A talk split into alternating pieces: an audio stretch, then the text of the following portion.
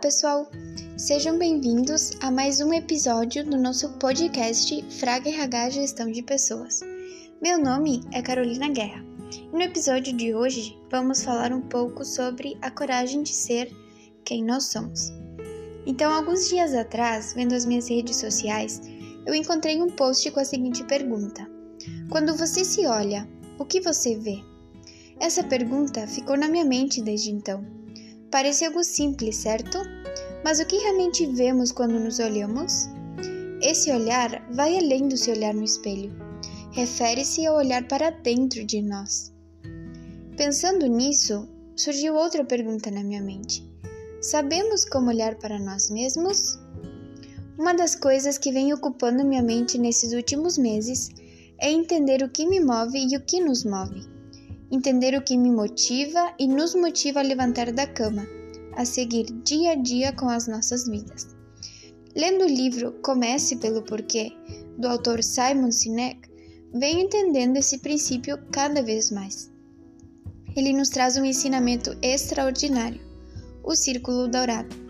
No seu livro, está mais dirigido às empresas, mas desejo trazê-lo para as nossas vidas individualmente nesta ocasião. O Círculo Dourado consiste em três etapas: o que, como e por quê. Todos temos noção clara das coisas que fazemos, ou pelo menos na, pelo menos na maioria das vezes. Também entendemos como as fazemos. Mas quantas vezes nos perguntamos o porquê das nossas ações? Entender o motivo que nos leva a agir é de extrema importância. Quero compartilhar com vocês o ensinamento valioso que esse último ano me trouxe. Em maio de 2020, voltei de um serviço voluntário de 14 meses na Colômbia. Foi uma experiência única, cheia de propósito, serviço e amor. Voltar para casa, a minha antiga rotina e atividades, foi algo complexo. Durante meu serviço voluntário, eu tinha um propósito estabelecido. Sabia o porquê de estar ali, e isso me fazia muito feliz. Isso fazia com que eu me levantasse da cama todos os dias, com alegria. Permitia que as coisas fluíssem apesar dos contratempos. Ao me deparar em casa novamente, foi desafiador encontrar esse porquê, de novo. Entender quem realmente sou foi fundamental para continuar, para seguir em frente. Entender também que as coisas têm um tempo para acontecer foi muito importante. Temos a tendência a nos comparar com os demais, buscar nos outros nosso propósito de vida. E comigo não foi diferente. Ao voltar para casa e ver que os meus colegas, meus amigos, já estavam na faculdade tinham seus trabalhos e estavam conquistando suas metas e eu ainda não havia começado nada disso, foi algo frustrante. Querer me agarrar às conquistas e propósitos dos demais somente me fez sentir decepção e não saber o que fazer.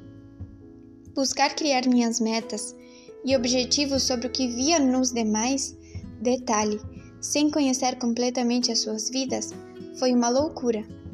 Entendi que precisava parar com aquilo.